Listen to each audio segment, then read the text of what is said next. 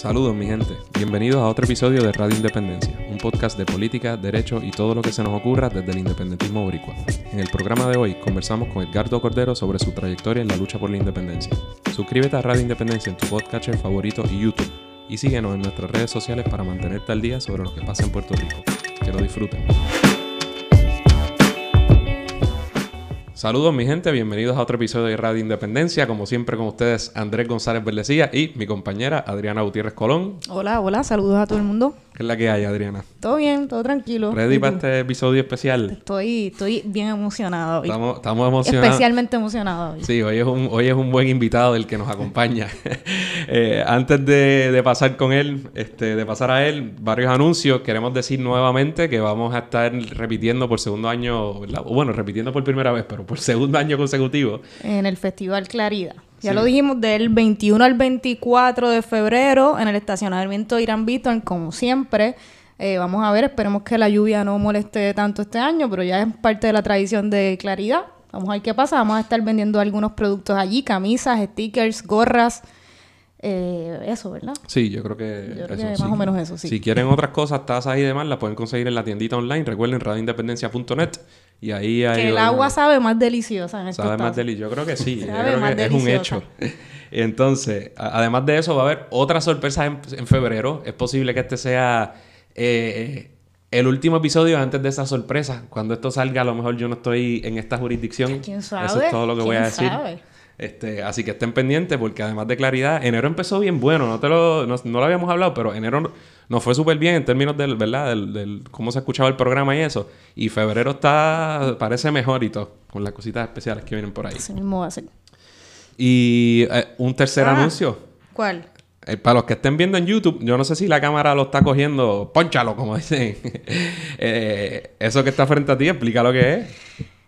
Miren este hermoso regalo que me hizo mi cuñado Luisito. Luis, gracias. El ingeniero eh, se inventó esto, el sello, el logo de Radio Independencia. eh, me lo regaló de Navidad, un poquito atrasada porque él no vive aquí, pero vino y me dio este tremendo regalo gracias a Luis, que también es patrocinador de Radio Independencia y fanático. Así que un saludo, Luis, eres el mejor cuñado del mundo. Ese muchacho sí que sabe. Que ah, está bien bonito. Obviamente lo vamos a tomar fotos ahora y lo vamos a subir a las redes. Una torrecita y los que estén en radio, una torrecita de Radio Independencia de Lego. Así. Con la banderita del PIP abajo está de show. Está de show. Así Gracias, Luis. eso, obviamente. Eres el mejor. De más está decir Luis que eso se va a quedar en el estudio, ¿verdad? Sí, eso, y además, si eso pisa Bayamón, eso es peligroso, se lo Sí, pueden ya- robar. ya pueden lo hacer- perdí, Luis. Pueden pasar mil cosas, así que es mejor que se quede aquí en un lugar seguro. Así que, nítido. Ahora sí, presentamos a nuestro invitado. Ok. Hay que ver. ¿Qué? Esta persona. Siempre, siempre decimos lo mismo. ¿Qué? Ya hay que dejarle decir, de repetir las mismas cosas, pero la teníamos en la lista desde hace tiempo. Sí. Es, un es el primer compañero de oficina que viene aquí a, a Radio Independencia a conversar con nosotros. Aparte del jefe. Ah, bueno, Es pues el claro, jefe. pero el jefe es el, El jefe es el O sea, jefe. el jefe no es el compañero de la oficina, el jefe es el, el Somos patrón. todos compañeros y Sí, compañeras es verdad. de esta oficina. Está bien, ajá. Duerme desde el lado.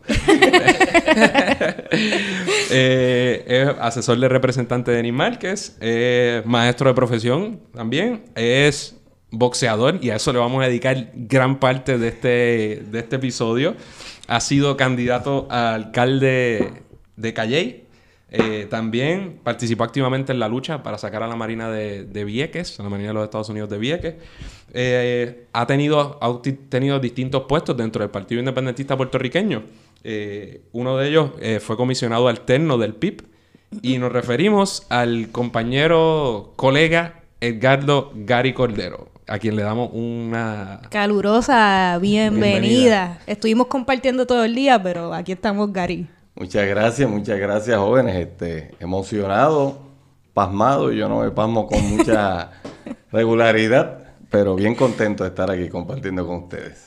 Qué bueno. Bueno, ¿cómo, cómo empezar con Gary? Pues yo creo que lo primero es Vamos- que... Ajá. Gary, Gary es un tipo. Yo dije, hay que traer a Gary porque tantas cosas que se dicen de, del PIB. Y, ah, es que en el PIB todos son, este, todos son así, o todos son así, o to- todos son blanquitos, o todos son Abogados. abogados y un chorro de tontería. Y bueno, nosotros que hemos conocido gente que milita ahí desde hace, ¿sabes? Soldados, eh, ¿verdad? De fila que llevan trabajando por la independencia de distintas formas por un montón de tiempo y que este país no conoce. Y dijimos, pues vamos, y, ¿verdad? Vamos a hablar con Gary, que Gary tiene cuentos para hacer. Y por eso es que está aquí con nosotros Gary. Bueno, para empezar y que la gente te empiece a conocer un poquito mejor. ¿De dónde tú eres, Gary? Cuéntanos. Pues mira, yo soy natural de Carolina, este, del barrio, nacido y criado en el barrio Trapo Sucio de Carolina. Y explícanos a la gente que no, que no conoce qué es el, qué fue el barrio Trapo Sucio. Eso era básicamente en tiempos inmemoriales. Carolina era este tipo de pueblo de urbanizaciones rodeadas de barrios humildes, ¿entiendes? Ya pues obviamente ha cambiado mucho. Este, y Trapo Sucio básicamente es un, un arrabal.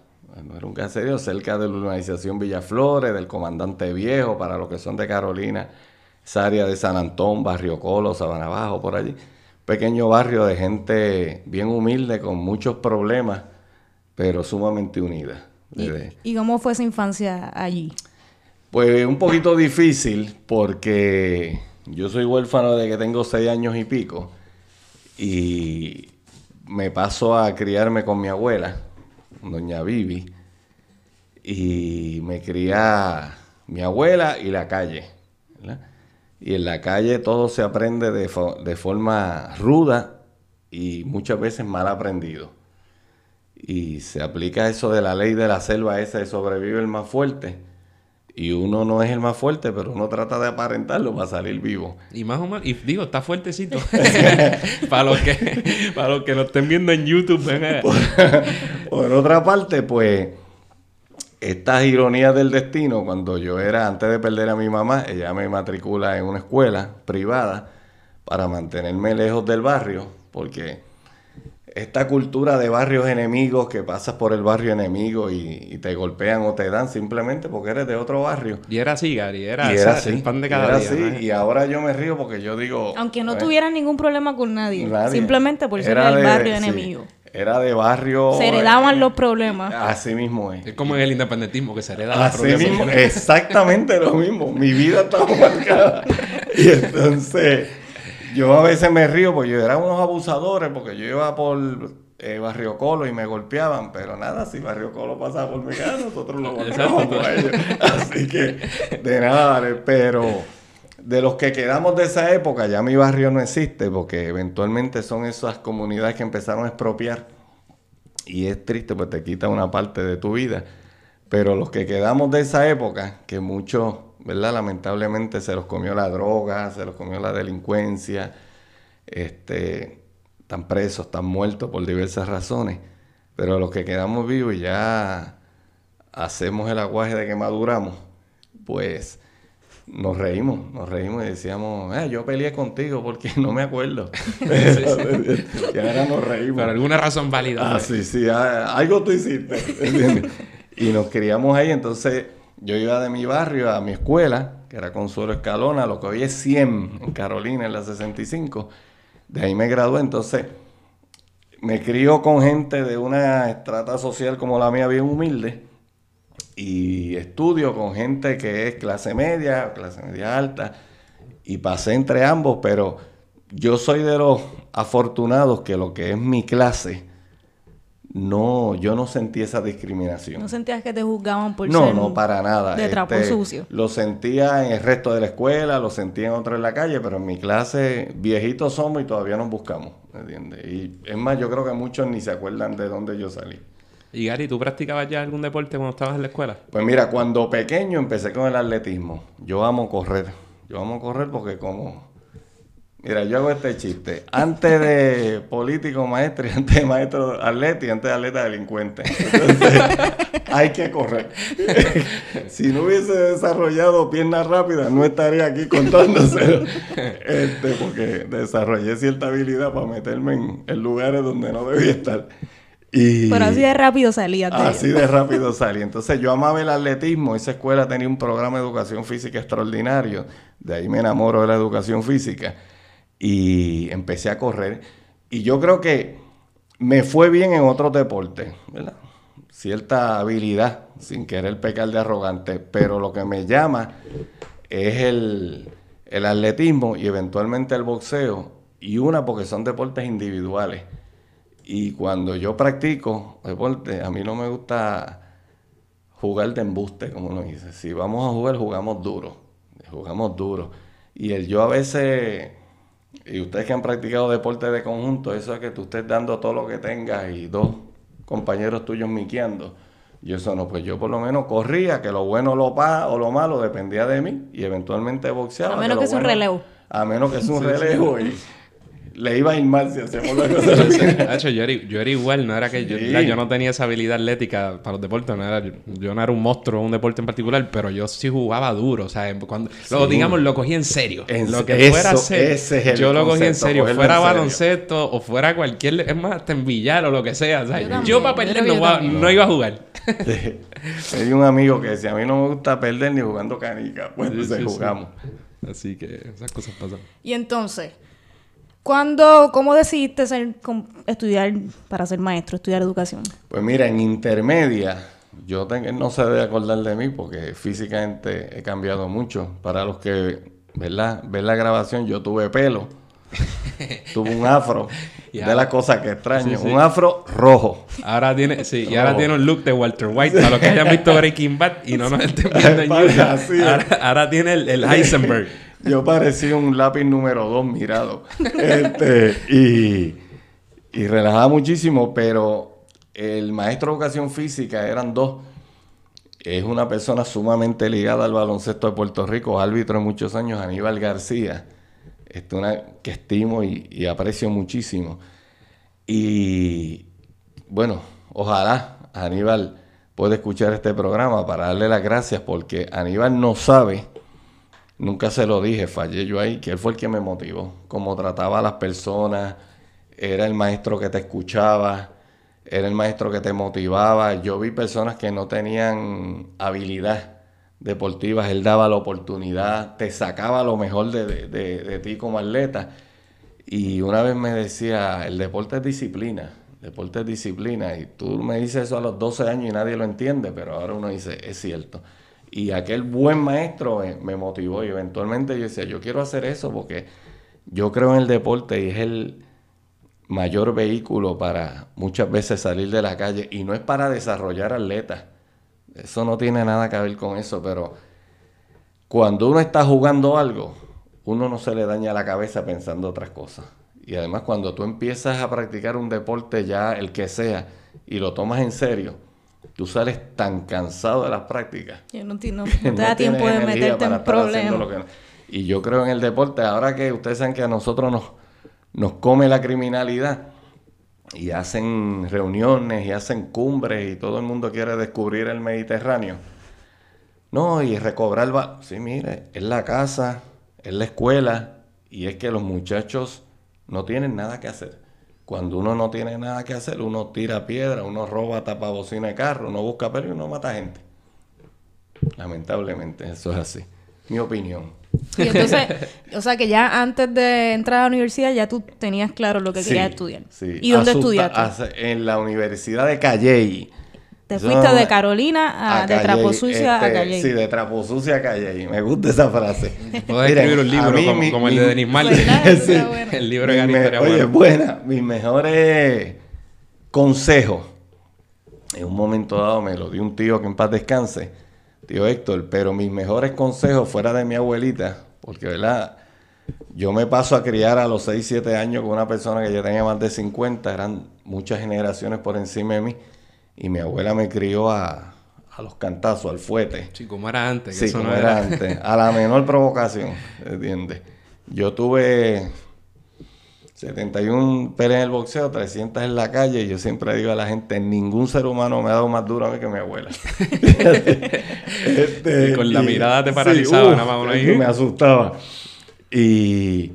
Pero los mejores consejos fuera de eso, irónicamente me lo dieron personas de mi barrio que no estudiaron, que se los comió la droga, como les dije ahorita, pero me dieron mis consejos y tengo un buen amigo que paz descanse que me dijo una vez, tú te debes irte a estudiar, ¿entiendes? Porque tienes que salir de la calle. Porque en la calle solo vas a llegar a dos caminos. Tú vas a matar a alguien o te vas a matar a ti y como quiera pierdes. Este, aprovecha que tienes cerebro, vete a estudiar. Y yo apliqué para la Universidad de Puerto Rico, para Calley, porque como ya yo quería ser maestro y me hablaban del programa de pedagogía de Calley, y él me dijo, si te cogen la Yupi, no vayas. Si te cogen Calley, vete. Porque me decía, si te cogen la Yupi es lo mismo, te vas a quedar aquí, vas a venir por la tarde. Entonces es salir del círculo. Y me cogieron en Calley. Cuando me llegó la carta de aceptación, celebré. Y después que celebré, hice la pregunta, ¿dónde es Calley? Yo nunca en mi vida había visto Calley. Y un buen amigo que, que sabe mucho de geografía me dijo, esa es la de Fajardo. ¿Entiendes? El, chi el, chiste es que no te has ido de Calle y al día de hoy está en Calle. Le dimos el fast forward, pero... a Calle hasta el sol de hoy. Gary es de, de allí, cerquita de los lechones. Ahora vivo en el mejor lugar de Calle que es Guabate. Cuando usted huele a lechón, usted llega a mi casa. Sí, sí, ya está en la urbanización. Y Gary, entonces hay un aspecto de tu vida que, vamos a tocar mucho después, pero antes de llegar a, Gary como boxeador y lo que hiciste, ¿verdad? Y incluso lo que hiciste por Puerto Rico, este, vamos a hacer entonces las preguntas de independencia. ¿Cuándo tú, ¿Cómo tú te conviertes en independentista? Pues mira, este, yo una vez, no recuerdo quién me preguntó eso, y yo le decía, yo no sé si me convertí o lo descubrí. Porque tú pasas periodos de discrimen, ves muchos abusos de todo tipo entre la gente, con la fuerza del orden público. Este, miren, yo siempre he dicho una cosa, ¿verdad? Y yo me hago responsable de todo lo que digo aquí, no le echo la culpa a nadie. Este, nosotros vivimos en un país donde hay mucho discrimen y nos encanta taparlo, nos fascina taparlo. Pero aquí, ser mujer ser madre soltera, ser de la comunidad LGBT, este, ser independentista, ser pobre, ser negro, es un pecado. Eso es un pecado aquí. Y si tú combinas varias de esas cosas, peor. Yo soy pobre, jabao, independentista y zurdo. y entonces, este, tú empiezas a. Es incómodo que la gente te pregunte de dónde tú eres y se echen hacia atrás. Es incómodo que, personas te digan, este, tú saliste de ahí, pero eres buena gente, como si el salir de ahí ya te hiciera malo de entrada. Este, que gente me diga, no digas que, te criaste en Trapo Sucio, di que es en Villaflores porque es la urbanización de al lado. Entonces, ¿por qué tú tienes que avergonzar de dónde saliste? Claro. Si la importancia no es donde, eh, Es más, lo importante no es ni dónde estás, es dónde tú vas. Y yo y esas cosas a mí me molestaban, me molestaban los abusos, me molesta siempre el, poder de uno sobre todo otros porque sí, por la burla. Y yo me metía en problemas, pero me metía en luchas que la gente podía decir que no me importaba lo que fue para eso, ustedes no habían nacido. Villa Sin Miedo, yo era un chamaco, no recuerdo la edad. Fue una de las primeras veces que yo vi gente que los expropiaron y los sacaron a patadas. Entonces tú te opones a eso, tú quieres combatir eso, no sabes cómo, pero tienes ese sentir. El barrio mío o no se metían en política o era la época que Carolina era un pueblo PNP, hasta lo último. Y cuando le decían de La Palma, y yo tengo un amigo que, el mismo que me dio el buen consejo, que le dije un día, es que a mí me molesta y yo era bien mal hablado, no soy bien mal hablado, pero estoy respetando aquí, este, de los abusos y el uno hacer esto y que me discriminen aquí, que me discriminen, uno no se puede permitir eso y todo el mundo te dice lo que tú tienes que hacer y yo quiero decir, y él me dijo, tú eres independentista. Y yo no sabía. No sabía porque uno no tienes quien te hable de esto. Y me dicen, tú eres independentista. Y rápido, ten cuidado.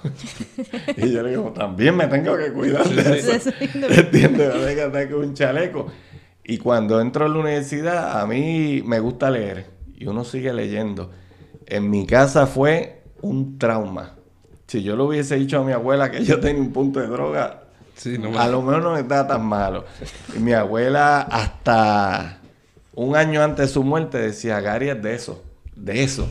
No decía de eso, de eso y yo estoy rezando. Sí, sí. Pero al final todo el mundo te respeta y todo el mundo se siente orgulloso de ti. Y entre el poder y el respeto, yo opto por el poder. Digo, por el respeto.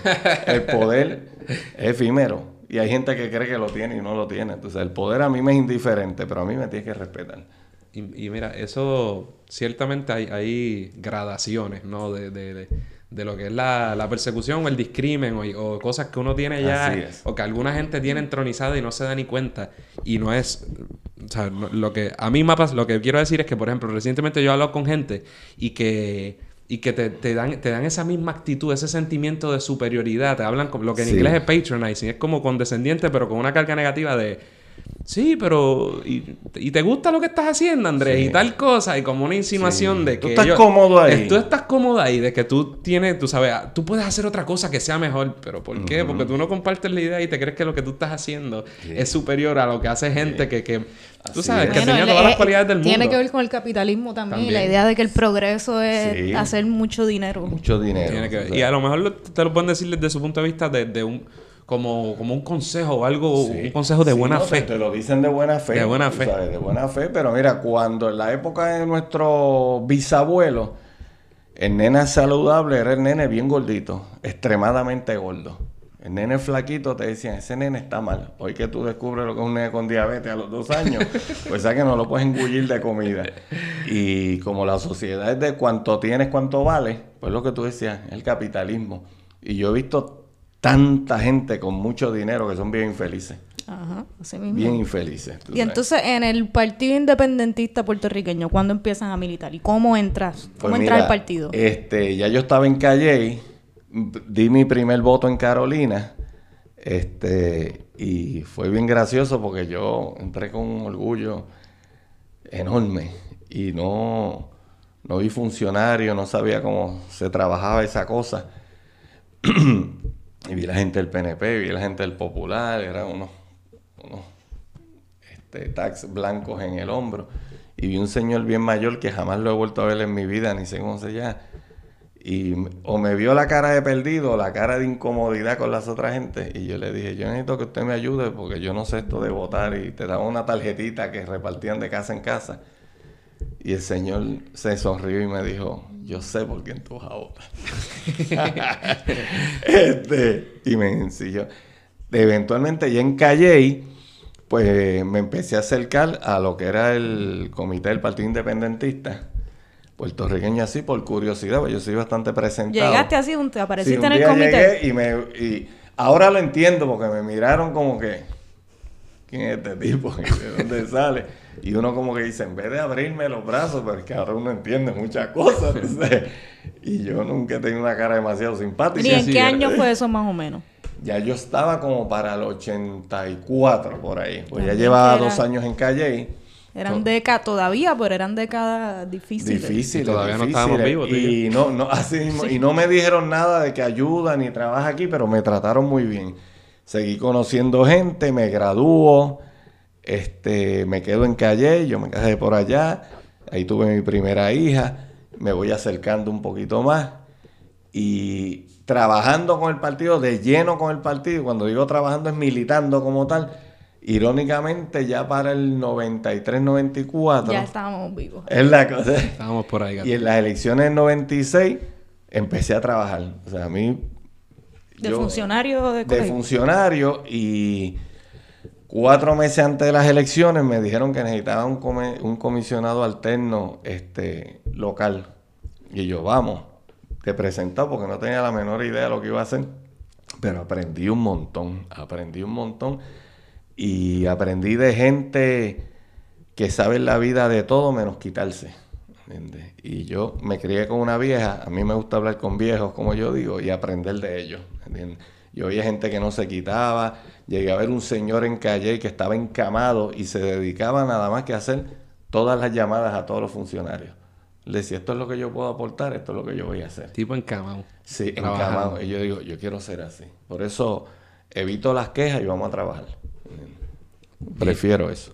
Y es impresionante porque lo que tú describes, nosotros lo hemos, ¿verdad? Lo hemos visto más de cerca en los últimos años y cómo, cómo hay un montón de gente así que sin recibir un reconocimiento de ningún tipo, mano, hace trabajo y es lo que permite que, que, es lo que permite que al día de hoy hay un partido, un partido que aboga abiertamente por la independencia y, hace un trabajo político y todavía incide sobre la discusión pública en Puerto Rico. Pequeñas cosas que a veces la gente da por sentado que... El trabajo hormiga. así es, y, la, y, todavía hay, hay comités alrededor de todos los todos los pueblos de la isla trabajando, que se reúnen mensual, semanal, algunos. así mismo es, que no fallan. Que no fallan y son cosas que la mm. gente no sabe y sí es importante que, que, se diga. Que, que, que, te hace la llamada, que te dé el pesito, que te dé el consejo, ¿entiendes? Que todo el mundo sabe que nuestro partido, por diversas razones y coyunturas históricas, no hemos quedado inscritos en X cantidad de elecciones y ese, tú vas donde él en la furia que te da la juventud, en el mal sabor,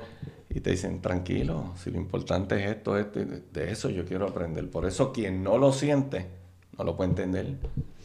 Y también, Gary, estuviste bien participando de forma bien activa en la lucha para sacar a la Marina de Villeques. estuviste haciendo bastante tiempo de desobediencia civil ayer. La... Cuéntanos cómo fue la experiencia. mira, eso es una de, de las bendiciones que yo puedo contar en mi vida. Este primero pertenecer al partido que pertenezco, a la organización que pertenezco, que mientras más tiempo pasa, yo digo, este es mi lugar. Y cuando esta lucha que lleva mil años de la madre, porque quien no conoce dice que eso explotó en el 99 y sacaron la Marina y no sé en qué este partido y nuestro presidente ya muchos años siendo la voz en medio del océano y en medio del desierto. Pero nada, la cosa es que cuando entramos allí, este, y entró el presidente del partido Rubén Berrío y un grupo de personas y nos instalamos allí y se rebautizó la playa como Gilberto Concepción de Gracia. Semanalmente iban grupos a quedarse, semanalmente, semanalmente. Y yo vuelvo y les digo, miren, responsable de lo que digo, si usted es tan cabezón, que piensa que los miembros del PIB están allí de playa, comiendo, gozando, comiendo langosta y jugando langosta, se equivocan. Yo recuerdo una vez que alguien me dijo, estamos en la playa, no estamos de playa.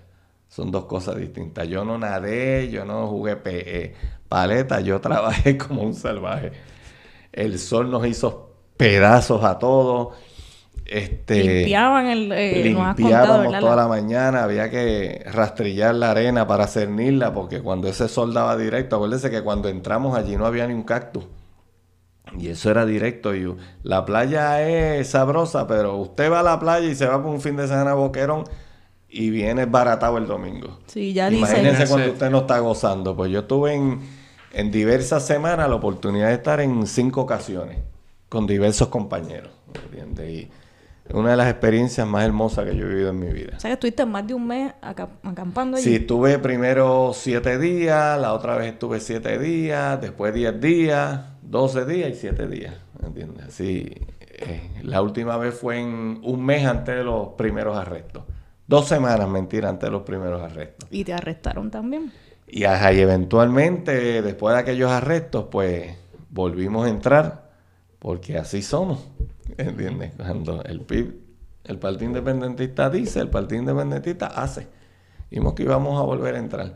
Porque, ¿verdad? Si usted no lo entiende, pues qué tristeza por usted, pero como yo quiero mandar en mi tierra, a mí nadie me dice lo que yo tengo que hacer.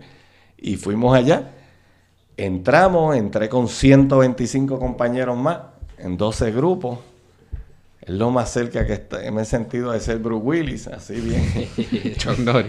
es la primera vez que me sentí orgulloso de hacer algo ilegal. Entonces, este, entré y no, mi grupo éramos 12, rompimos la vela, entramos y nos arrestaron. Entré el día que entró el compañero Fernando Martín, que estaba en, otro lugar, yo estaba en otro grupo con 125 compañeras, creo que 6 o 7 eran compañeras, este, y nos arrestaron y todo el show de la marina y los perros y las esposas de plástico que molestan más que las otras porque cortan Este... ¿Y cómo, y, y cómo fue el arresto? O sea, ¿cómo fue? ¿Los trataron mal? ¿Sentías desprecio? Ma- Inicialmente, de- sí, mucho desprecio. No se atrevían a golpearnos porque, ¿verdad? El país entero estaba pendiente a eso. Este, pero el gritarte, hablarte, el cucarte, como nosotros decíamos, pero nosotros, mira, estábamos tan centrados, tan centrados y tan seguros de lo que estamos haciendo, que no te tienes que asustar. Una, nos tenemos unos a otros. Y dos, que cuando tú estás en la total seguridad que estás haciendo las cosas bien, porque se o sea, y nos miran mal y nos preguntan el nombre y nosotros no le decíamos, le decíamos otro. Y era hasta gracioso porque nos metían en unas especies de jaulas grandísimas, apestosas. Este, y tratar del proceso de tratar de intimidarte. Pero era gracioso porque, discúlpenme, tú entras allí con un grupo y al rato ves que llega otro grupo. Y nosotros parecíamos nenes. ¡Eh! Sí, el ¡Llegaron vacilón. los muchachos! Entonces, la gira de la escuela, vamos para el morro. Entonces, entonces, y, y fue bien gracioso, pero siempre un poquito tenso porque todo el proceso de que te arrestan, te registran, este, nos meten en una guagua esposado, nos llevan a la barcaza, de la barcaza nos llevan a Fajardo, en Fajardo, en Ceiba, perdón, nos entregan a, pasamos de la Marina de Guerra de Estados Unidos a, al FBI, ¿entiendes? Que pasamos de los esteroides anabólicos a los gabanes, ¿entiendes? y, y entonces aquellos también somos de la Marina, somos del FBI, todo el mundo, ay, mira, mi Dios. Sí, sí, otra. Yo lo único que tenía era un hambre. Pero orgulloso, ¿quiere comer? ¡No! Ah, va, yo loco por decir, ¿qué hay? Esa gente tenía que tener allí. como- Así es. Gary, y tú dirías, tú has sido militante, ¿verdad? Desde, pues, desde los comienzos que acabas de describir hasta, bueno, hasta el día de hoy, ¿verdad? Has visto muchas, muchas etapas. Este, esa, esa es quizá el, el, el lo- digamos, uno de los logros más grandes que, tú que, que has podido celebrar como independentista, como independentista, la Pues salida de Marina Vieques. Yo te diría que sí. Uno de ellos, ¿verdad? Porque uno tuvo la, la oportunidad de ser parte de. Dos, porque yo he aprendido a, a través de la vida y, y se ha reafirmado en el PIB. Aquí no hay lugar para protagonismo, ¿entiendes? Este, aquí hay lugar para hacer el trabajo que hay que hacer. Este, y ha sido un logro grande porque fue una apertura de conciencia para el país, más que, más que un logro para nosotros. Este, que lo fue, pero es un despertar de conciencia del país, de gente que se atrevió a hablar, de gente que se, se atrevió a decir, mira, esta gente va en serio. Y, y sin embargo, junto a Vieques, muchos otros pequeños logros los distintos comités, como ustedes hablaban ahorita, de que yo digo que el gran logro de este, de este partido es que pese a todo, pese a tú estar en el medio del océano que miras para los cuatro lados y lo que hay es mar y no sabes para dónde nadar, pues cuando usted no sabe para dónde nadar inicialmente, usted espera la marea y mientras espera la marea se mantiene a flote, ¿entiendes? Y en un- una tierra este, dominada y aplastada por quien nos tiene la bota en el cuello, que usted se ponga y se mantenga a flote, es un logro diario. Es un logro diario y yo soy parte de ese logro y me- de eso sí me enorgullezco. Este, lo de Vieques fue maravilloso y fue un despertar de conciencia nacional. Pero el logro diario es el más que a mí me gusta. El que yo reclamo, el de la gente que, que sigue a flote, no importa lo difícil que es esto. Cuando el país está en- pensando distinto a ti, cuando tu familia está pensando distinto a ti, cuando gente que te quiere, como decía Andrés ahorita, y de buena fe te dicen quítate. Algunos es que te quitan porque no creen en ti, otros que te dicen quítate porque te van a hacer daño. Pero uno dice, no, ese, ese, ese logro de, de mantenernos a flote, ¿entiendes? Porque cuando empuje la marea, nosotros vamos a saber para dónde nadar, ¿entiendes? Y nos llevamos al pueblo con nosotros. Nítido. Vamos a cambiar de tema entonces. Gary, eh, mencionamos ahorita que tú fuiste, entre otras cosas, fuiste comisionado alterno del PIB. Este, y, y como yo decía bien al principio, eh, esta idea de verdad de, de que muchas veces se repite en ciertos círculos del elitismo de- del independentismo y del PIB, tú, como mucha gente que nosotros conocemos, son, vivos ejemplos de, de, cuán equivocada es esa percepción. Y te quería preguntar, dado que, ¿verdad? Ciertamente nosotros como independentistas y el, y el partido, pues no desafortunadamente no tiene acceso a, muchos puestos gubernamentales, eh, ¿verdad? Pero tú, tú has eh, ocupado algunos de esos y bastante altos, ¿verdad? Refiriéndome al comisionado alterno. ¿Cómo fue esa experiencia? Mira, maravillosa. Este, en el 2011, este, en, una reunión después de un comité central, yo había sido candidato en el 2000, 2004 y 2008. Siempre medalla de bronce. este, y fui candidato a alcalde 2000 y 2004 y 2008 candidato a representante. Y nada, lo que haya que hacer es lo que uno tiene que hacer. Entonces, yo no tengo problema con ser candidato como con recoger pesetas en, la, en las luces y con pasquinar. Eso es divertidísimo y honra.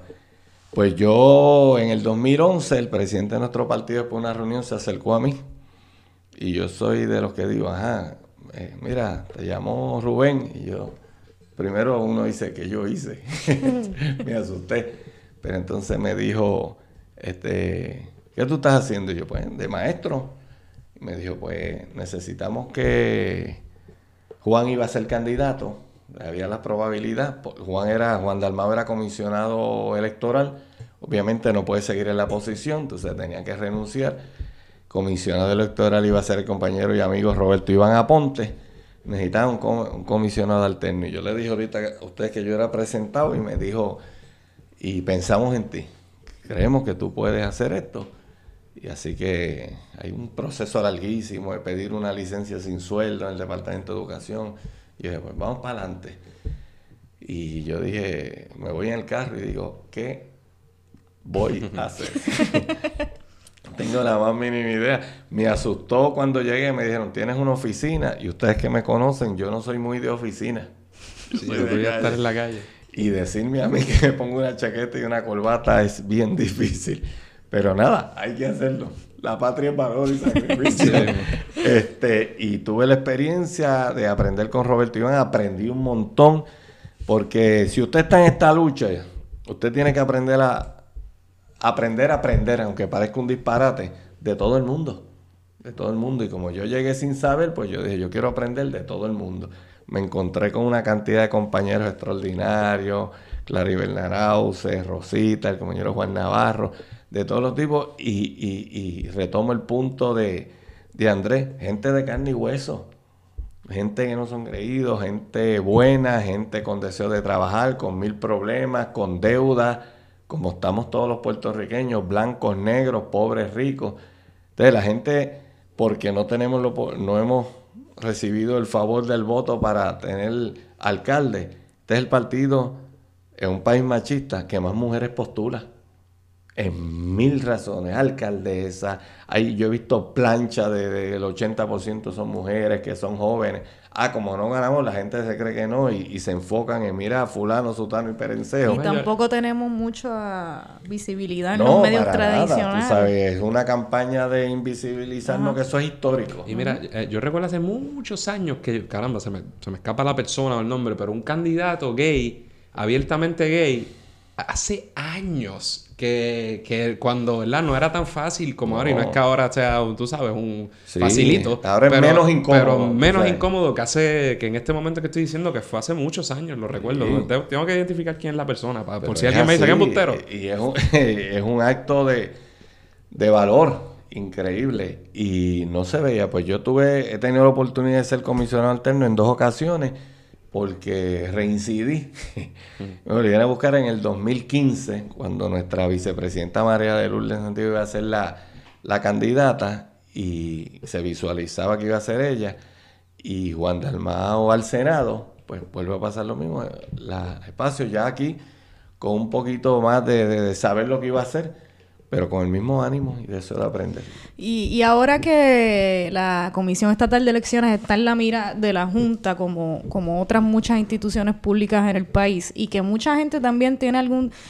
Mucha gente pide la cabeza de la Comisión Estatal de Elecciones. ¿Por qué tú piensas de, de la propuesta, ¿verdad?, de eliminarla o de los recortes y de la importancia de, de que exista la... Mira, yo, yo trabajé allí y Y allí se trabaja y se trabaja mucho. Y hay gente que dirá, ah, yo he ido a sitios que la gente no hace nada. Así, como en todo en la vida. Yo he ido a oficinas de gobierno que hay tres miqueando, ah, pero yo no sé si el día anterior se estaban fajando y ese día la cosa está floja. Cuando la cosa está floja en el fast food, porque son las 10 de la mañana y no llega la hora del rush, los empleados no están haciendo mucho, que lo vamos a votar, lo vamos a cerrar. Este, la Comisión Estatal de Elecciones Primero que hay un balance partidista, aquí hay, hay que velarnos unos a otros. El sistema de desconfianza, como se le dice, hace un trabajo. Hay que, hay que recortar grasa, que hay que hacer unos ajustes. Hay que hacer unos ajustes como tú los tienes que hacer en tu hogar y yo en el mío y en todos los ámbitos. Y la Biblia dice, mi pueblo perece por falta de conocimiento. Pues así es. De la gente demonizaron a la, a, la, comisión, hace tiempo y todo el mundo, ¿verdad? Porque son malos demonizan a la legislatura, hay que cerrarla. Hay gente que hay que votar esos legisladores con esos carros pagados por el pueblo, con ese celular, con esa tarjeta de gasolina. Eso no existe. Hace tiempo que eso no existe, pero la gente se volvió una leyenda urbana. Y que hay que hacer unos ajustes, hay que hacerlo. Que hay que recortar en varias cosas, hay que hacerlo. Que la Junta de Inscripción Permanente tiene que hacer otras cosas, tienen que hacerlo. Pero los otros días compañero comisionado alterno Adrián González que dijo, el pasado año se hicieron prácticamente 100.000 transacciones a nivel isla. Te voy a esperar cuatro años para hacer 400 o 500 mil en un solo año. Y con todos los problemas que ha tenido la Comisión Estatal de Elecciones, se trabaja bien y aquí las elecciones corren bien. Pese a todos los problemas, pese a que mi país siempre ha optado por perder, pero hay que contarlo los Y, y, decíamos hace dos programas que hablábamos de esto, y no sé por qué lo, lo traemos nosotros, pero que se hablan de estos asuntos y mira qué casualidad que se menciona el PIB. el PIB que no ha establecido las reglas del juego. Que no, ¿verdad? Que, que en, este, en ese sentido está igual que los demás partidos, precisamente el sistema que tú dices, no, la linda, vamos a dejar de, para colmo que el sistema electoral lo corre los dos partidos y no lo vamos a hacer. Pero qué curioso Yo soy que independentista y tengo que vivir en una cueva y no me puedo comer un hamburger. Y, ni, usar, ni usar dólares. Ni usar dólares. O dejar que me lo prepare el otro que se va a robar el hamburger y no me va a dejar ni las migajas. Porque Así mismo es. No es, es gracioso porque lo demonizan todo y entonces la gente dice, pero es que eso gasta demasiado. Pues vamos a hacer un ajuste para que gaste menos.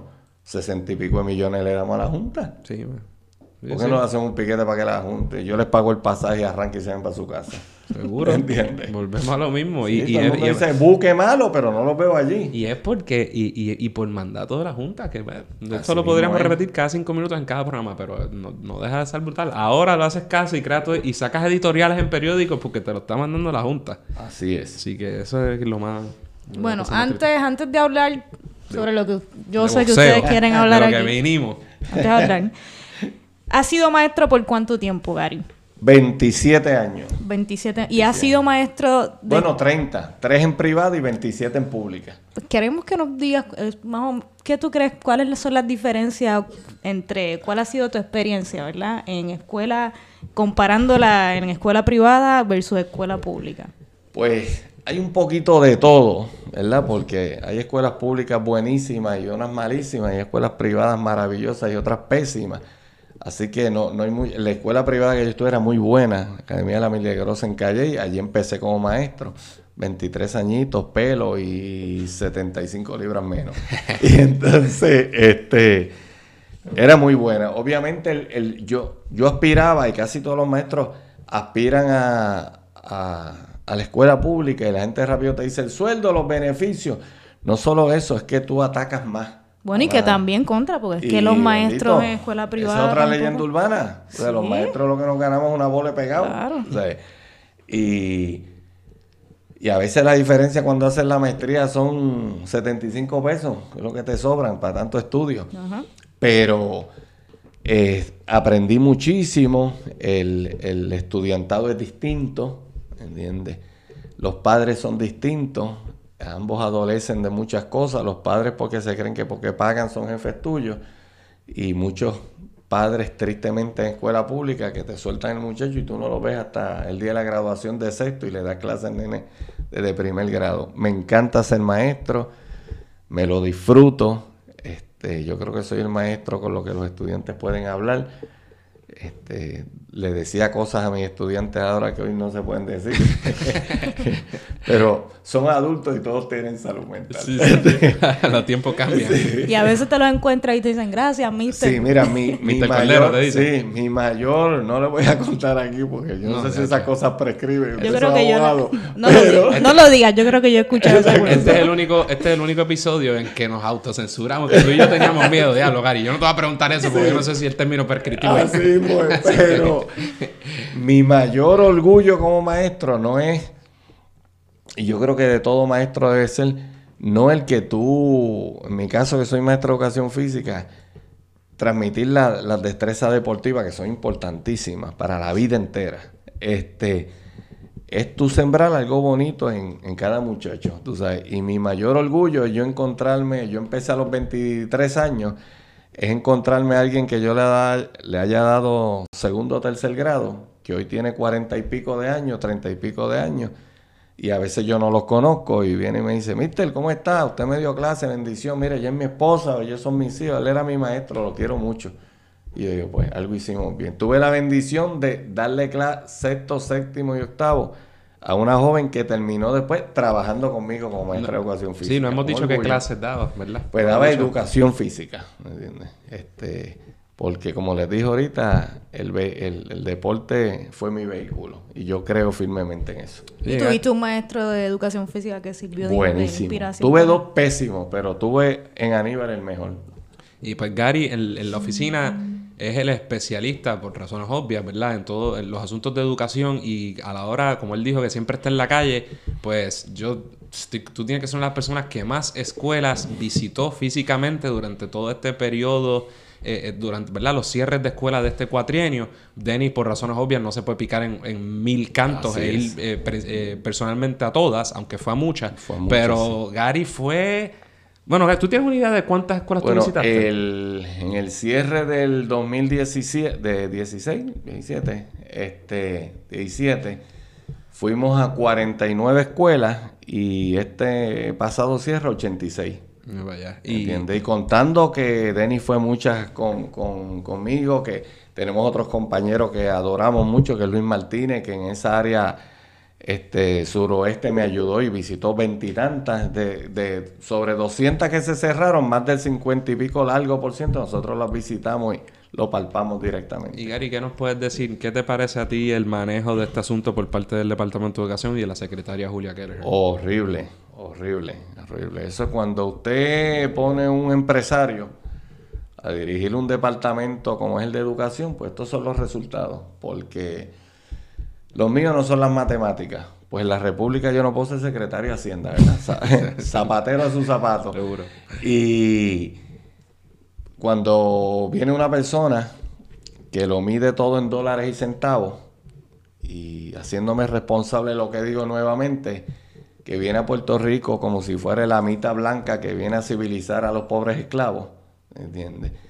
Y yo he tenido, uy, yo he pasado por muchos secretarios de educación, malos, malísimos y peores.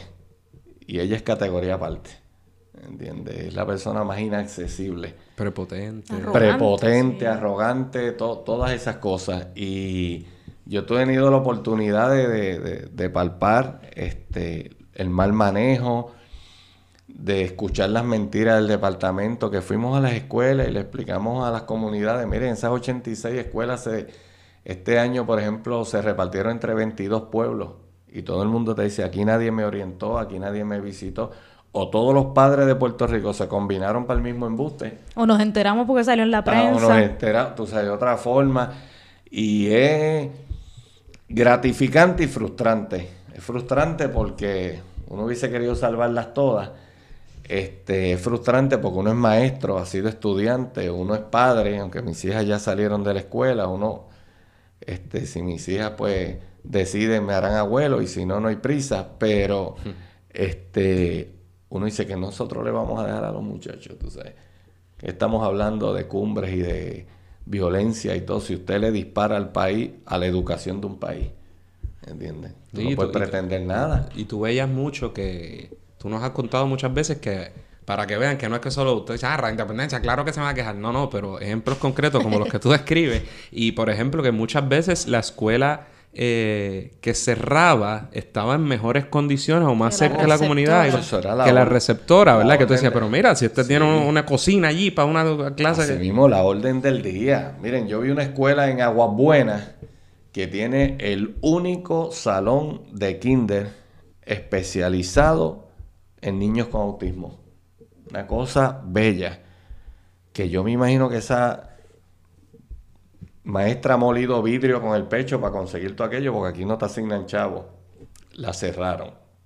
Para ir a otra escuela, una en Aguabuenas también, que la cerraron, donde los padres tenían un huerto casero, donde los vegetales que se consumían en el comedor eran cosechados por los mismos estudiantes, que ahora hay fiebre de huertos Mira, esa gente lo hacía antes de que alguien le pusiera nombre y la envían a otra escuela a 6 kilómetros. Y uno dice, ah, 6 kilómetros es ahí al lado, si vas en carro. Y gente, este programa afortunadamente lo ve y lo escucha muchísima gente. Quítense la venda de los ojos en Puerto Rico. No todo el mundo tiene carro, no todo el mundo tiene internet. Aquí hay gente pobre que no son de ambulantes, no son alcohólicos, no son adictos y se acostaron ayer sin comer. Aquí hay, somos una generación de abuelos criando nietos por diversas razones, o de madres solteras que tienen que ir 5 o 6 kilómetros, caminar 6 kilómetros a una escuela de campo, en Calley, por ejemplo, por las curvas, entre octubre, entre noviembre y febrero, que a las 6 de la tarde usted no se ve la mano de oscuro que está. Y eso nadie lo vio. O sea, nadie lo vio y se da, y, como mencionó Andrés, escuelas que yo no quiero que cierren ninguna, pero escuelas que fueron receptoras, que si tuviese que cerrar una, cerrabas esa pero no, o por política, o por panismo, o por simple capricho. Pues el nene que dice, yo voy a cerrar 200 escuelas y meto la mano en una tómbola y aquí hay 200. Y aquí están, y aguanten. Ahora sí termina. ahora sí vamos, sí, ahora... vamos a hacer Andrés el, el, estas preguntas las vamos a dejar de bono y después, diablo Adriana, pero es que este bono está larguísimo. bono está más largo que la... del bono, la cosa, todo, todo, lo que hablamos ahora está chévere, la sustancia, pero ahora, ahora vamos a hablar de, ahora que empieza el programa. Ah, okay, ya hemos adelantado que a Gary boxeaba, boxea. Que era atleta desde muy, desde joven. Este, eso es así. No hemos dicho su apodo. Gary se conoce como la maldición china. Yo no voy a preguntarle de dónde, de dónde salió ese apodo de la maldición china. Pero, pero imagínese usted. Se llama, o sea, que Gary lo conoce como la maldición china. Y no soy chino. Y mira, y como boxeador, ¿tenías un apodo? Porque, ¿O este era tu apodo de boxeador? No, no, eh, como boxeador me decían zurdo. El zurdo. me decía zurdo. sí. Ok, entonces, Gary, ¿cómo te empezaste en el boxeo? Pues mira, porque la calle llama tanto y uno se busca tanto problema innecesario que alguien me dijo, tú te debes meter a un gimnasio y aprender a boxear porque, ok, yo no bebo, yo no fumo, nunca lo he hecho, no consumo drogas. Es así, no bebe, gente, nada, ni una cerveza, vamos a almorzar. Sí, este, hay muchas razones para eso, entre, entre ellas que hay gente que me dice que sobrio soy insoportable, así que borracho yo soy el peor, pues vamos a evitar, este, y donde yo me crié, todo el mundo se destacaba por hacer algo mal. Algunos bebían más que nadie, otros estaban en un mundo de la delincuencia, otros se arrebataban más que nadie, otros hacían única. Pues todo el mundo era mayor cuando yo era un nene y yo me pasé peleando, peleando, cogiendo todas las bofetas del mundo. Menos la de mi abuela, que era más dura, pero cogiéndolas todas. Yo pude ser catcher, las cogí todas. ¿Esa es la norma de los boxeadores, Gary? yo te diría que sí. En gran medida el boxeo es el deporte de los pobres. ¿Entiendes? Tú lo que necesitas es dos puños. ¿Entiendes? Y alguien que te haga un favor de ponerte guante. Pero este, casi siempre mucho es un vehículo para mucha gente salir de la pobreza. ¿Entiendes? Y para calmarse, otros pues yo necesitaba calmarme. Yo nunca me visualicé así como, ah, voy a ser un, profe un boxeador, campeón mundial de tú, no tienes eso. Fui a, desde los 12 empecé, me encontré con este Saúl José Espinosa y me enseñó un señor mayor, se convirtió casi en una imagen paterna para mí, y me enseñó a boxear me enseñó también que estuve un año simplemente entrenando, sin subirme un ring. Que yo le hago una crítica enorme a los entrenadores que tú le llevas a un niño que quiere aprender a boxear y le dices, ok, ponte unos guantes y date cuatro puños con aquel que lleva seis meses. Y eso es un disparate. Una, que lo puedes lastimar. Y dos, que si lo humillan, tú se te frustra. Y, y ya yo estaba porque uno entra y tú te crees que boxear y pelear es la misma cosa. Y en pelear no hay reglas. Menos golpes bajos. Y picada de ojo. Muerdo, muerdo y pateo y te doy con todo lo que, todo lo que se mueva. Pero en el boxeo hay que seguir unas reglas, hay que hacer unas cosas. Este, me partieron la nariz. ¿Y cómo, tú, cómo tú descubriste Yo que nunca fui? Partiendo cabeza perfilado, eso. pero... Sí, sí. Pero lo eso de ser boxeador, lo, lo, lo peculiar es que, bueno, pues, tú, yo me imagino que tú rompes dos o tres caras por ahí. y después Sí. dices, coño, tengo talento. y alguien te tiene una tarjeta. Aquí estoy. Bueno, ¿puedo vivir de esto? Por eso, porque cómo tú Pues- descubres. Pues empecé a, a- a- a pelear y a coger cantazo. Yo les decía al principio que salía tan cansado del gimnasio que eran días que yo no peleaba. Ya, agotado, bien agotado. O sea, que Este, no peleabas en la calle. En la calle. Sí, entonces, más que, ¿verdad? Ocasiones que lo ameritaba. Sí. Y, y, y me enseñaron, y me enseñaron, y me enseñaron. Cuando me subí al ring por primera vez, eh, fue con Richard, señor, mucho, se me olvida, yo tenía 13 años y pico. Y me dio una pela. no, fíjate, no me dio una pela, pero me dominó totalmente. Me, me frisé, no supe qué hacer. Y yo quería brincarle, quitarme los guantes, darle patadas Sí, y sí. bajarlo de ring y darle con una silla de metal que hay allí. Sí, entonces, Pero como ahí no se podía hacer eso, y tú te sientes que entonces los guantes te atrapan las manos porque no lo podía coger por el pescuezo. Quítame, quítame esto. Quítame esto. Me dominó como gusto y gana le dio. Me iba a frustrar y mi entrenador me dijo una, una frase que sería para el boxeo, pero a mí me sirvió para la vida, para la política y para todo lo que hago. Si a la primera derrota te quitas, tu vida no vale nada. Entonces, no, no era... Nunca sabía si iba a ganar un trofeo por simpático. No, no, era, no era dulce. Pero me dijo así, claro, si por la primera, por cada derrota te vas a frustrar y te vas a quitar, tu vida no vale nada. Sigue entrenando y lo coges en la próxima. Y como la calle en eso me ayudó a ser rebelde, a que yo te cojo ahorita. Y miren, confesión a ustedes porque saben que los quiero muchísimo. Te, desqui- te desquitaste con... Pero tengo una gana de cogerlo en el parque. Yo le decía, a mano pelate para. Sí, sí. Papo, y si te cogen trapo Si te sucio, cojo trapo te voy a lo sucio, tuyo. Te viro al revés. Pero aquí adentro me partieron la cara. Este, y muchísimo después yo creo que hubo la revancha y ahí me lo gané. Y un tipo súper chévere. Súper chévere. Me hizo sentir bien y me dijo, tienes buenas manos. A lo mejor era embuste, pero me hizo sentir bien. Te lo creíste. Te lo Y, creí. Gary, ¿cuál fue tu récord de...? Porque esto es amateur. Sí, vamos sí, a llegar ya mismo. sí, pero- nunca eh, firmé profesional, me decidí por estudiar. Tuve 71 peleitas, gané 68, perdí dos, empaté una. Antes habían empate en aficionado, ahora no. Ok. Y Ahora es por puntuación. ¿Y, lleg- y- y llegaste a representar a Puerto Rico? Como? En uno los guantes dorados, en Golden Globes, en lo que le llaman zonales, que son como la serie del Caribe, por decir así, zonales de boxeo en, en- en República Dominicana, en Cuba, en el 82, este, en México. Visité cinco o seis países, pero no pude ver ninguno. ¿Y cuánto tiempo? Eh, ¿Durante cuánto tiempo, Gary? O sea, ¿de cuánto tiempo estamos Tuve hablando de de esta carrera? los, si desde la primera que me subí un ring tenía 13 hasta los 22, 9 años. ¿Entiendes? Eh, Aprendí a los 12 y diríamos que estuve boxeando dos años, pero subiéndome un ring 9. Ok. ¿Y por qué no, por qué no seguiste el profesionalismo? Pues mira, este, la vida me ha enseñado a mí a, número uno, a, a tener lealtad por la gente que es buena con uno y lealtad por lo que yo creo. Yo, por este deseo de, representar a Puerto Rico y, y- y dar palos por mi país, sin saber que eso era parte de la lucha por la independencia, pues yo quería representar al país. Por otra parte, yo soy, tengo, yo no tenía apoyo en mi casa para eso. Este, era todo era más difícil. Todo siempre se me ha hecho bien difícil. Cosas de la vida.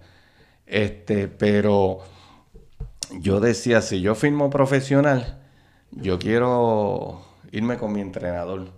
Porque era mi imagen paterna, ¿me entiendes? Él no quería, él estaba bastante mayor también. Se quería ir de ascendencia parameña y quería regresar a su país. Y a mí me gusta, aunque yo me meta en algo, me gusta estudiar alrededor.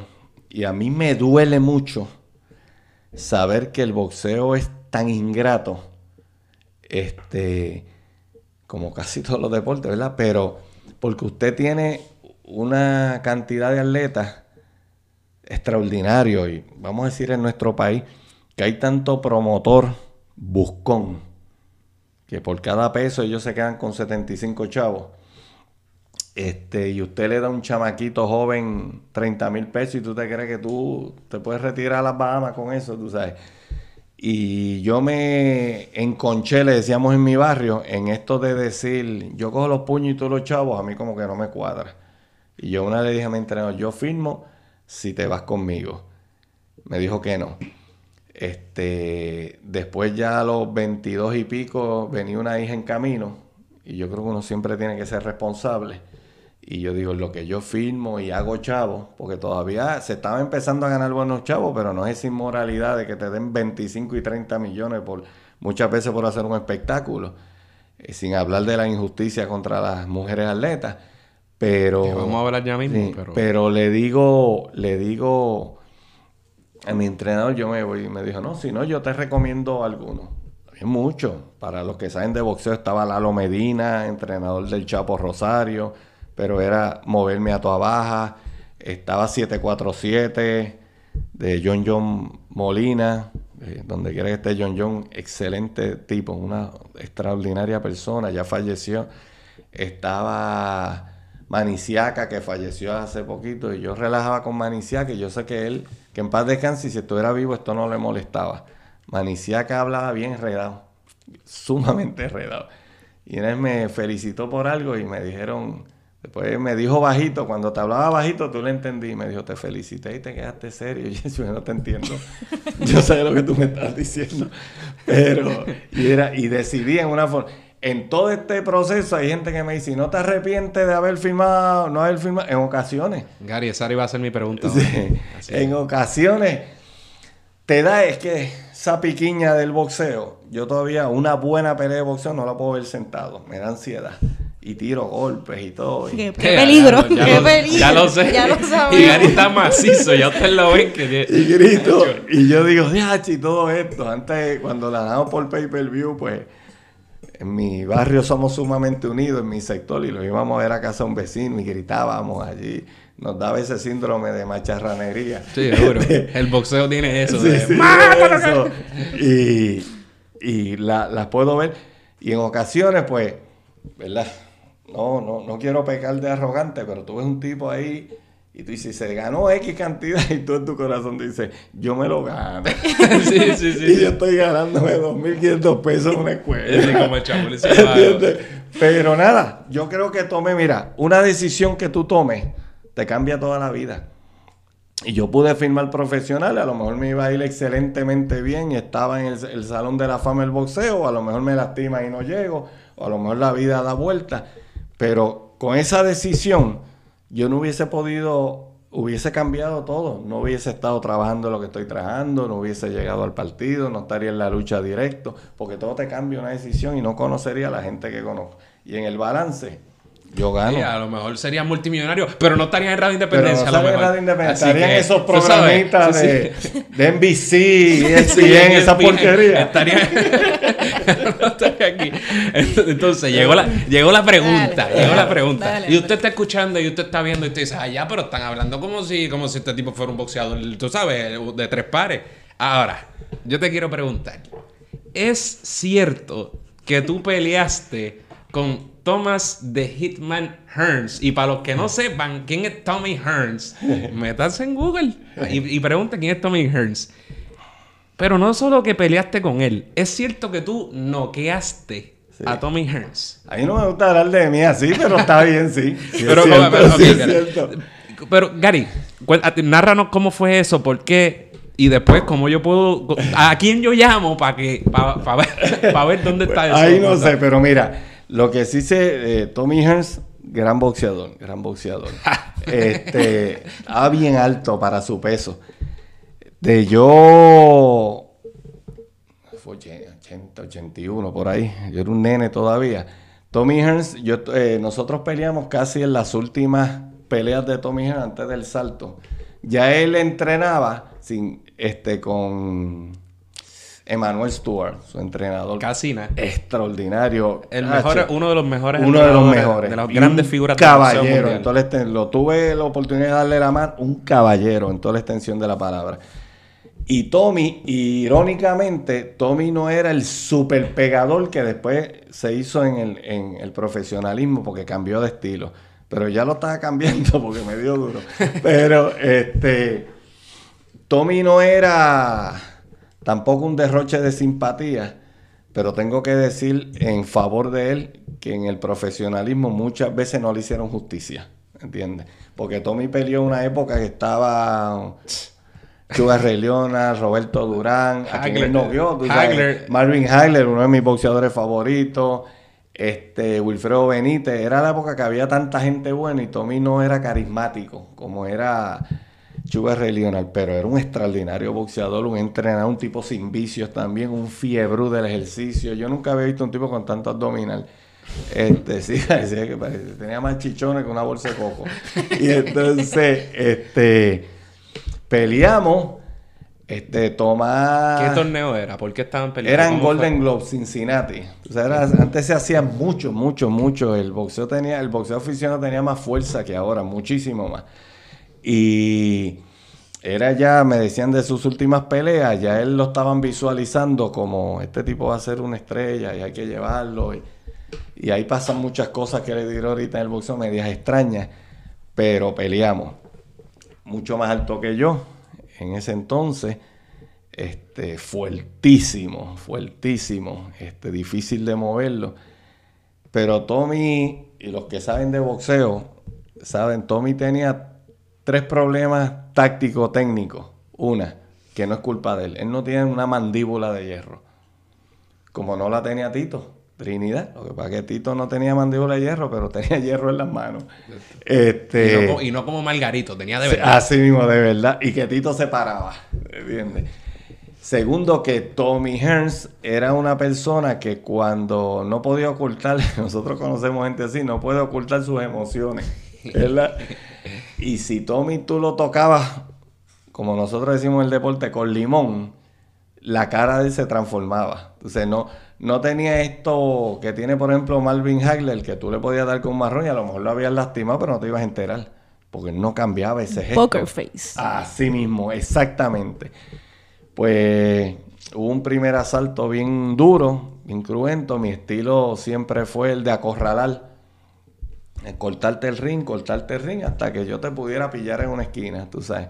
Lo bueno del boxeo aficionado, para mí mejor que el profesional, es porque en el boxeo aficionado tienes poco tiempo y tienes que pelear de verdad con todo lo que tienes. Aquí no puedes agradar. ¿Cuánto es poco tiempo? ¿Cuánto era? Este, son tres minutos por asalto, son tres asaltos, nueve minutos. Que hay gente que me dice, ah, tres minutos es una porquería. con Tommy Hurts. Póngase unos guantes y dele tres minutos a un saco que no le va a responder. y después hablamos. Entonces, este, y empezamos a pelear y Tomás era bien agresivo, bien agresivo, era tan rápido. Este, y me brincó encima rápido y yo encima y nos dimos unos cuantos golpes bastante buenos, mucho intercambio de golpes. Él me dio un buen golpe en el área de la 100, tiene una derecha bárbara. No me dio de en pleno, si me den pleno. Sí, sí, a lo mejor tampoco estaría aquí por otra razón. así mismo. sería un ejemplo de superación mi silla de ruedas. Y entonces, este, pero eh, eso del boxeo le digo me afeitó. Me afeitó y lo sentí, pero seguimos golpeando y él bajaba mucho su mano derecha y yo tengo la ventaja, soy zurdo. Si tú vas a tu mano derecha, para mí es una carretera. Faltando unos segundos para el asalto, ¿De cuál asalto? ¿Te del acuerdas? primero, ajá, le pude romper la, la, la guardia y entrarle al, al plexo solar, porque a la gente bien alta, niños que están boxeando. a la gente bien alta hay que darle Niños la- y niñas, y niñas que. Este, golpéelo en las costillas, a quien sea más alto que usted. Golpéelo en la costilla. Y si usted es más alto que la otra persona, mantenga la distancia. Eso es paso básico. Pues hubo que, porque eso sí, Tomás era, siempre ha sido bien flaco, lo que pasa es que fibroso. Este, y lo logré golpear bastante en las To- costillas. Tomás, como si fuera panita. Ayer estábamos juntos. Sí, sí. y entonces eh, le pude romper la guardia. Me senté y mi entrenador me dijo, rompiste la guardia, lo tienes que hacer de entrada.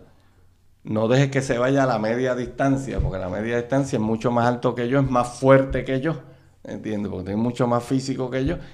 Este, y tienes dos oportunidades para meterle tu mano en la mandíbula. Yo dije, dos nada más, me dijo, dos nada más. ¿Por qué? No sé.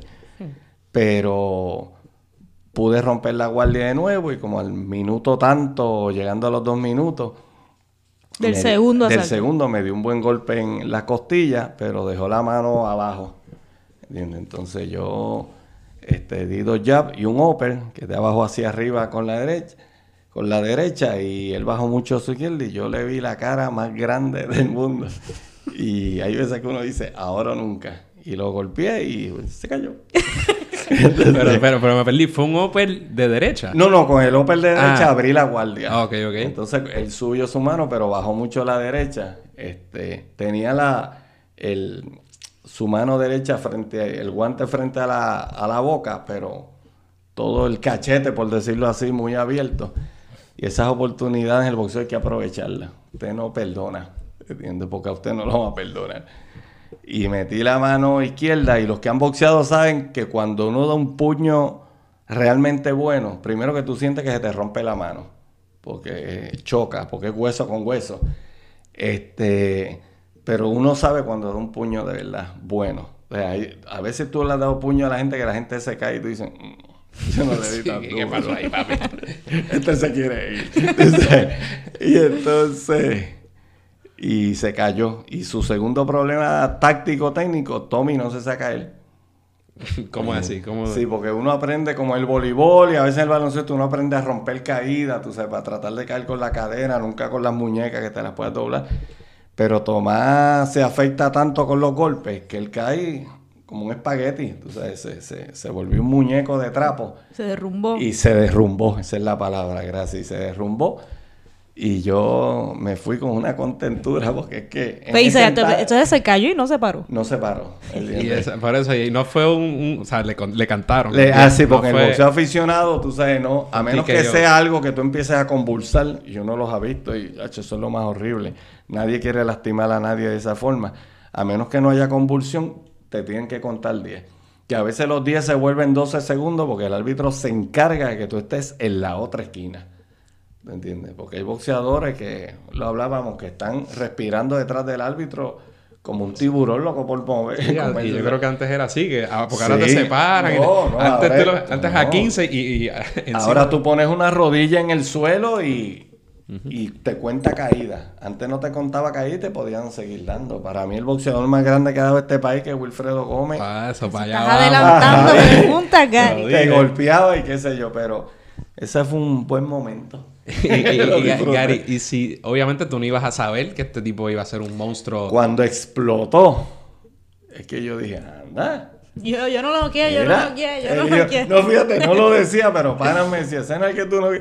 Porque yo, por alguna costumbre buena o mala, mis poca vergüenza las cuento fácil. Ustedes conocen muchas de ellas. mis chistes también y mis pasmes. Mis dolores los aguanto y mis grandes triunfos me los reservo. Pero, Gary, ¿por qué tú no tienes eso? O sea, yo, yo hubiera pagado, buscado un, re- un recorte de periódico, Pues mira, no algo, sé. y se lo estaría diciendo, sí, papi, yo noqueé a Tommy Hearns. Que es la que- hey, Andrés González, mucho gusto, noqueé a Tommy Hearns. Está, está el tiempo por ahí. Pues no sé, fíjate. La gente no te cree. O sea, tú piensas que dice, "Ay, por favor". Quizás hay gente que sí, hay gente que no, a mí no me importa. tú sabes. Pero una vez, no sé cómo fue que alguien se enteró. En la comisión fue y me lo comentó. Y yo le digo, ah, sí. Y de momento se regó. ¿Entiendes? Y un sinvergüenza que no voy a decir su nombre me dijo, haz tu autógrafo. Y lo que me dieron fue una cara de la bofeta por sacar. Entonces, pero después cuando explotó, pues, pues, como que uno cae en tiempo y uno dice, este tipo es bueno, yo, yo me lo gané. Y acá entrenó. Le puedo decir, yo no apuesto, fuera de apuesta amistosa que hacemos acá entre amigos. Me hubiese ganado mucho dinero porque cuando peleó con Hagler, con Marvin Hagler, Tommy Hearns, que para mí fue una de las batallas épicas de la historia del boxeo. Hagler, Hearns, sí. Sí, 85, por ahí 86. Para esa época recuerdo que Tommy Hearns y Hagler se suben a aquel ring y yo le digo a los, Hagler es zurdo. Si lo pilla en una esquina y le mete a la izquierda, se va. Y así fue. Lo- primero le di un derechazo que todavía lo están buscando. Y yo después dije, pues yo no aposté.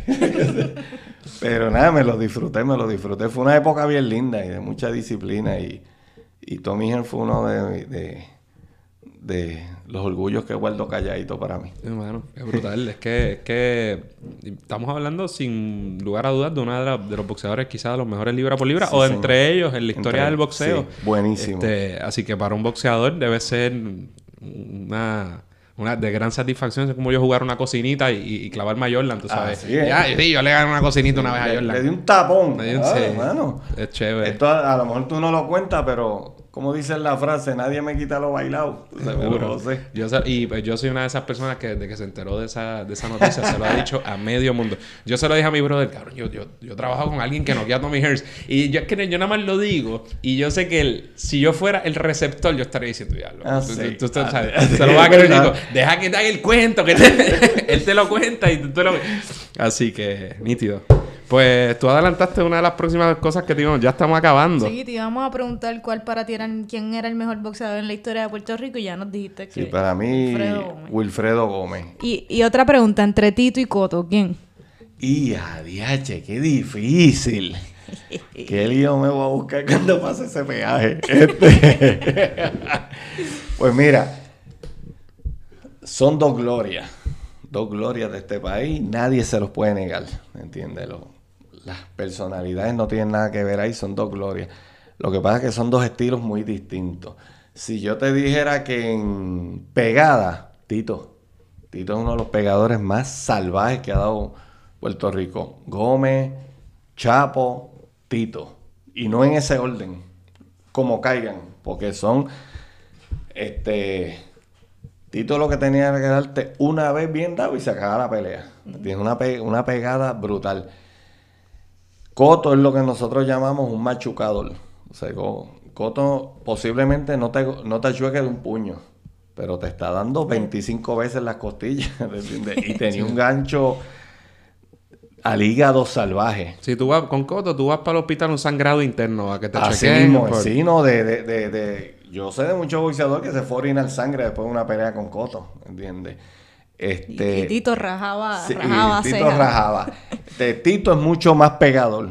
Quiero, quiero Coto decisión, quiero decisión. te veo, te veo Este- titubeando. Estás, estás bien político, papá. Ya.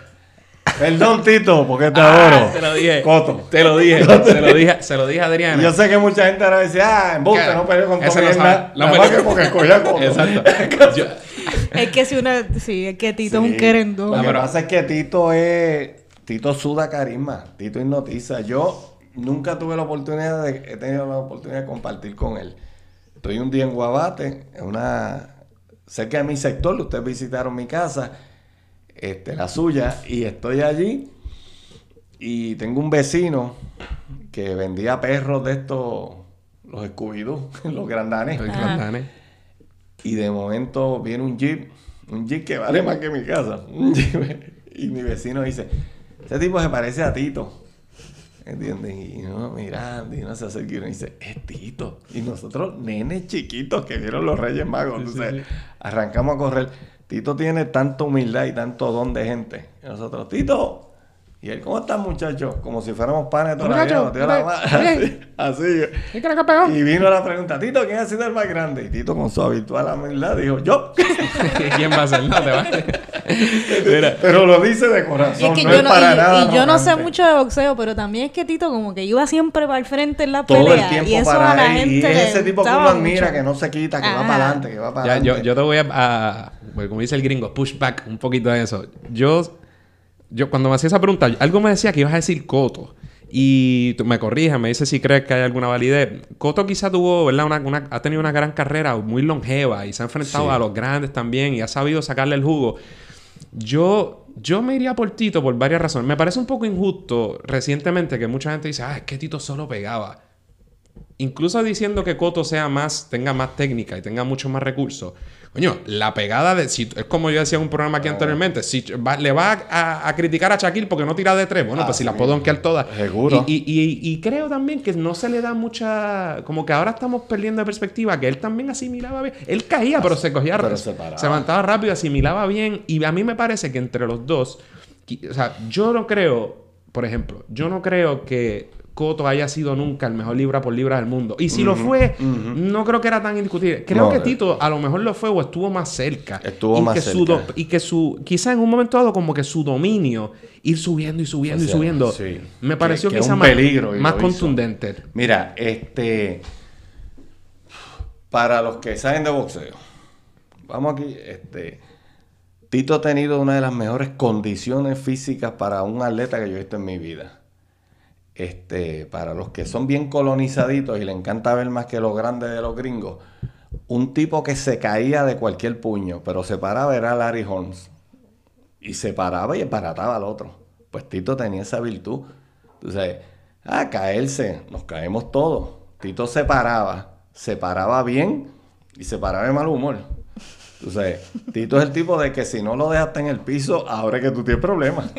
Papá Trinidad le iba a Así mismo es. Y Tito tenía una virtud como boxeador. Yo no la tenía, mucha gente no lo tiene. Tito podía pegar con fuerza caminando hacia atrás.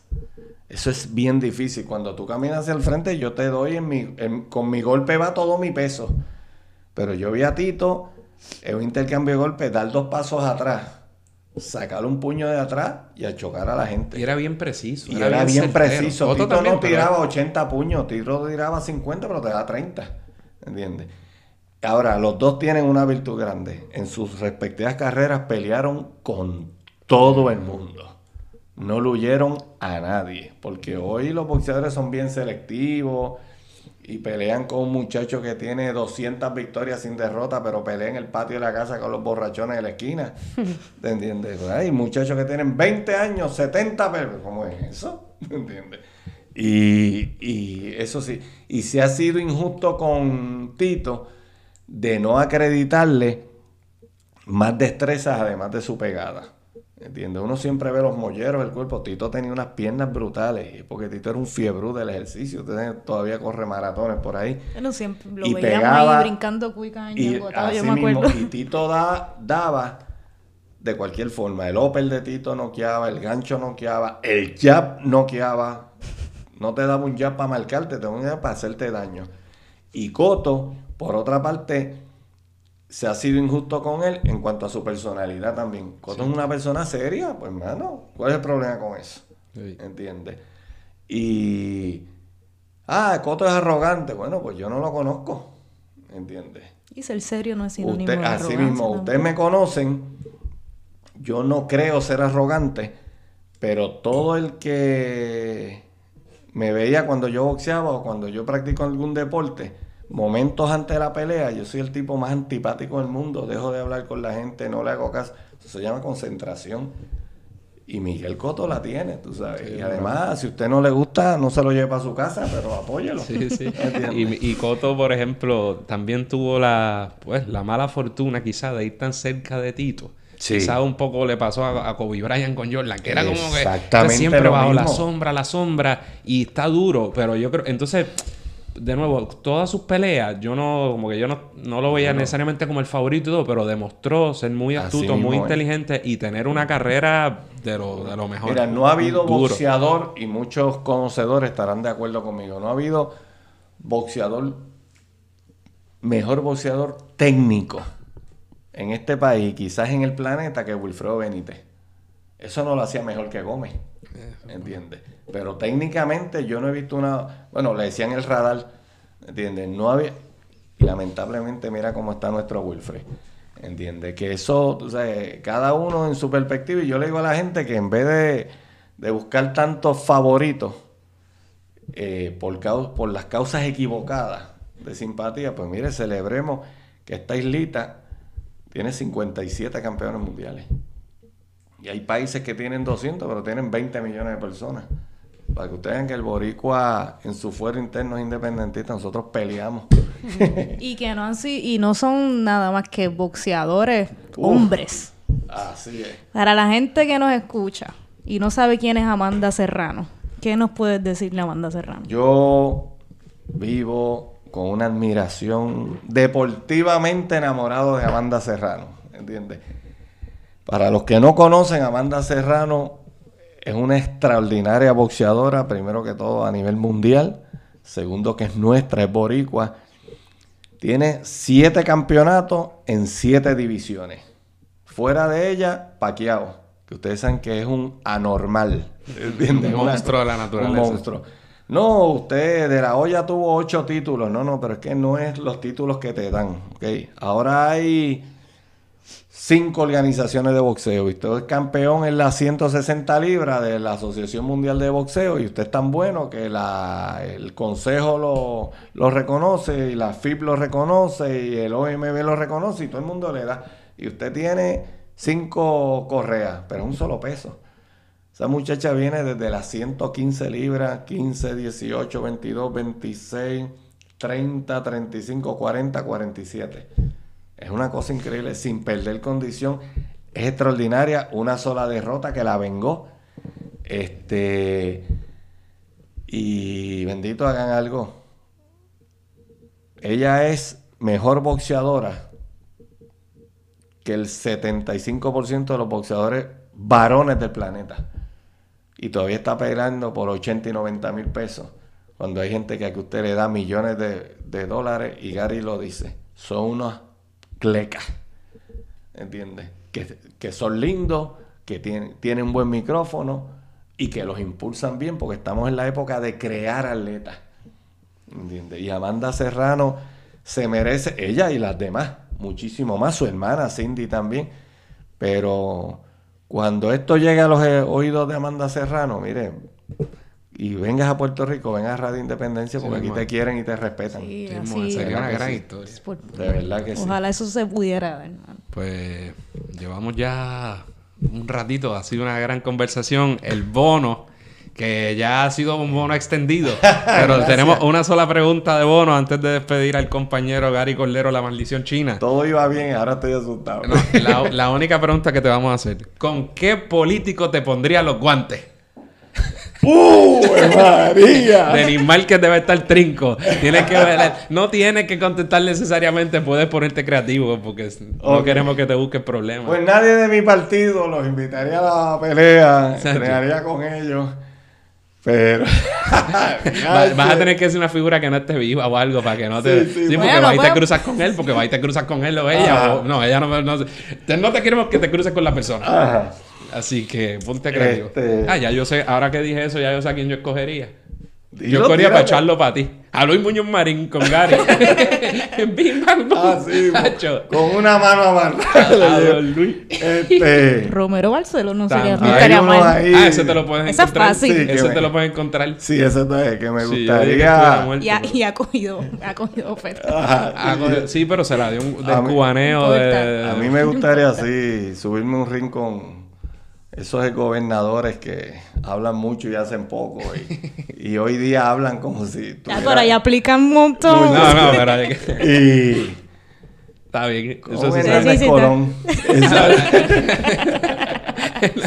el niño símbolo así de la- como ronca duerme ¿no? Pero-. Pues está bueno. Pues...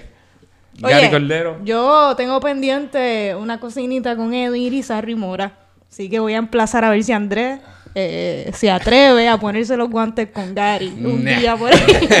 Pues no me dicen. No, zapatera sucia. No le digo a Gary que acá te manda. Ah, ni, sí, ni- ni que haga proyectos, ¿sabes? Cada cual con lo suyo. Y yo, Gary, el que lo esté viendo en, en las redes, en Facebook, ve que el tipo está macizo. Y como dije, ese look de Heisenberg, no. Gary- por eso Gary está de mi lado. Al revés. Yo quisiera, pero. Y, y yo no le, yo no le deseo esto. No, no estamos fomentando la violencia de este tipo. El boxeo es otra cosa. Pero si por alguna razón yo estuviera en problemas en algún día y, y Gary tiene que auxiliarme en algún lado, se odia esa persona. Estaría, no estaría mal presenciar una situación como esa, pero na- nadie me ponga en ella, por favor.